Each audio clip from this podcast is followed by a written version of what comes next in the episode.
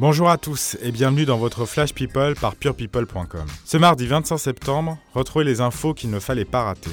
On commence avec Renault. Depuis vendredi, le bruit court que le chanteur de 66 ans est retombé dans l'alcool et a dû se faire soigner. Lundi, le Midi Libre a écrit que l'artiste de 66 ans avait été hospitalisé ce week-end au pôle addictologie de la clinique du Parc près de Montpellier. Dans l'entourage de Renault, on parle d'un simple check-up de santé d'une petite semaine d'hospitalisation. On vous en reparle dès qu'il y a du nouveau.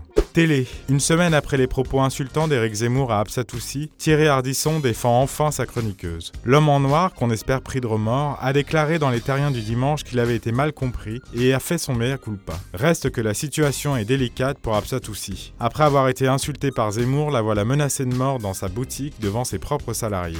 Encore du changement chez les Enfoirés. Après le départ très commenté de Jean-Jacques Goldman en 2016, chef d'orchestre de l'aventure depuis sa création en 1986, c'est un autre pilier de la troupe qui s'efface. Sur RTL, Muriel Robin assure que l'audience est là et que les Enfoirés roulent très bien sans elle. L'actrice y vouloir consacrer son temps et sa notoriété à de plus petites associations. Ce dimanche, elle lança un appel à Emmanuel Macron en une du journal du dimanche pour soutenir les femmes battues. Cataclysme chez les fans de Grey's Anatomy. Hélène Pompeo a lâché une bombe ce week-end dans le magazine Entertainment Weekly. La star qui incarne Meredith Grey depuis 2005 a déclaré que la série pourrait prendre fin après la saison 16, c'est-à-dire à la fin de son contrat. Pour rappel, l'actrice a renégocié cette année et a obtenu 20 millions de dollars par an jusqu'en 2020. Hélène Pompeo devient également coproductrice de Grey's Anatomy à compter de la saison 15 qui débute dans quelques jours outre-Atlantique. On termine par une jolie nouvelle. Le chanteur Stromae, de son vrai nom Paul Van Et son épouse, la styliste Coralie Barbier, sont parents. Selon la presse belge, la jeune femme a mis au monde un petit garçon dans la nuit de samedi à dimanche. Pour l'instant, les intéressés n'ont pas dévoilé le prénom de leur bébé et il y a fort à parier que Paul et Coralie prendront leur temps pour le faire. Le couple est très très discret sur sa vie privée.